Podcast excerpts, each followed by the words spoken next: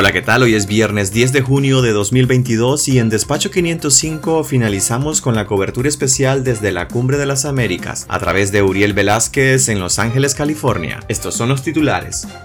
Parlamento Europeo aprueba resolución que pide sancionar a jueces y magistrados orteguistas. Anthony Blinken asegura que Cuba, Venezuela y Nicaragua están en la Cumbre de las Américas. Yo los vi, me reuní con ellos. La Santa Sede expresa preocupación por persecución a la Iglesia Católica en Nicaragua. El COSEP rompe el silencio y respalda la liberación de los presos políticos. La inmigración acapara las protestas en torno a la Cumbre de las Américas. Este viernes en Managua, según weather.com, habrán máximas de 29 y mínimas de 22 grados centígrados. Soy Edwin Cáceres y les doy la bienvenida. Parlamento Europeo aprueba resolución que pide sancionar a jueces y magistrados orteguistas.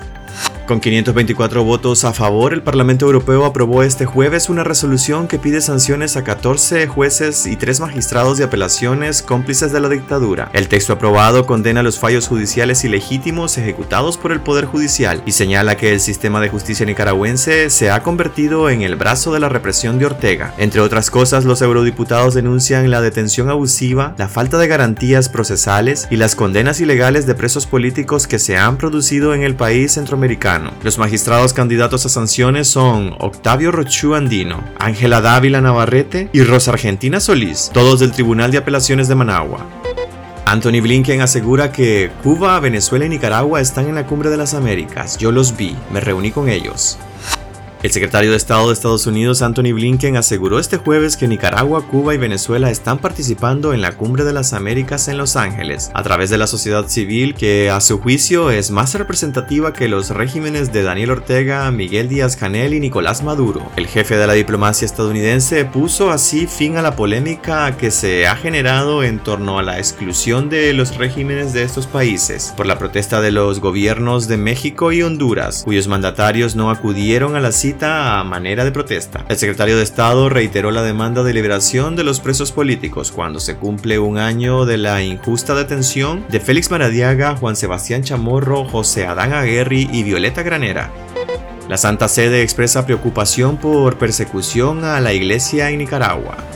Monseñor Juan Antonio Cruz Serrano, el observador permanente de la Santa Sede ante la Organización de Estados Americanos, aseguró que hay preocupación en el Vaticano por la persecución y recientes ataques del régimen de Daniel Ortega contra la Iglesia Católica de Nicaragua. El diplomático de origen español fue abordado a la salida de la sesión inaugural de la Cumbre de las Américas en el Teatro Microsoft de Los Ángeles, California. Monseñor Cruz Serrano evitó pronunciarse sobre la decisión del régimen de Daniel Ortega de expulsar al representante de la Santa Sede en Managua, el nuncio apostólico Valdemar Stanislao Somerta y la posible designación de un nuevo representante ante el gobierno de Nicaragua. También evitó referirse a los recientes episodios de persecución contra Monseñor Rolando Álvarez, el padre Harbin Padilla, la salida de la parrilla de cable del Canal Católico de Nicaragua y las amenazas de cárcel a obispos y sacerdotes, pero volvió a guardar silencio. La Santa Sede expresó que había recibido con sorpresa y dolor la expulsión de su embajador, una medida calificada de injustificada grave y unilateral por parte del régimen de Daniel Ortega.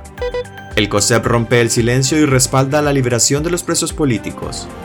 El Consejo Superior de la empresa privada, tras meses de guardar silencio, este jueves emitió un comunicado en respaldo a la petición de diálogo que hicieron los familiares de los presos políticos de la dictadura de Daniel Ortega. En una nota de prensa, la cúpula empresarial nicaragüense evitó referirse a la crisis sociopolítica que vive el país desde abril del 2018, que dejó más de 355 muertos, miles de exiliados y 182 presos políticos, los cuales según los familiares son sometidos a torturas y tratos crueles. El COSEP evitó pronunciarse sobre la condena de sus exdirectivos José Adán Aguirre, Michael Healy y Álvaro Vargas. La inmigración acapara las protestas en torno a la Cumbre de las Américas.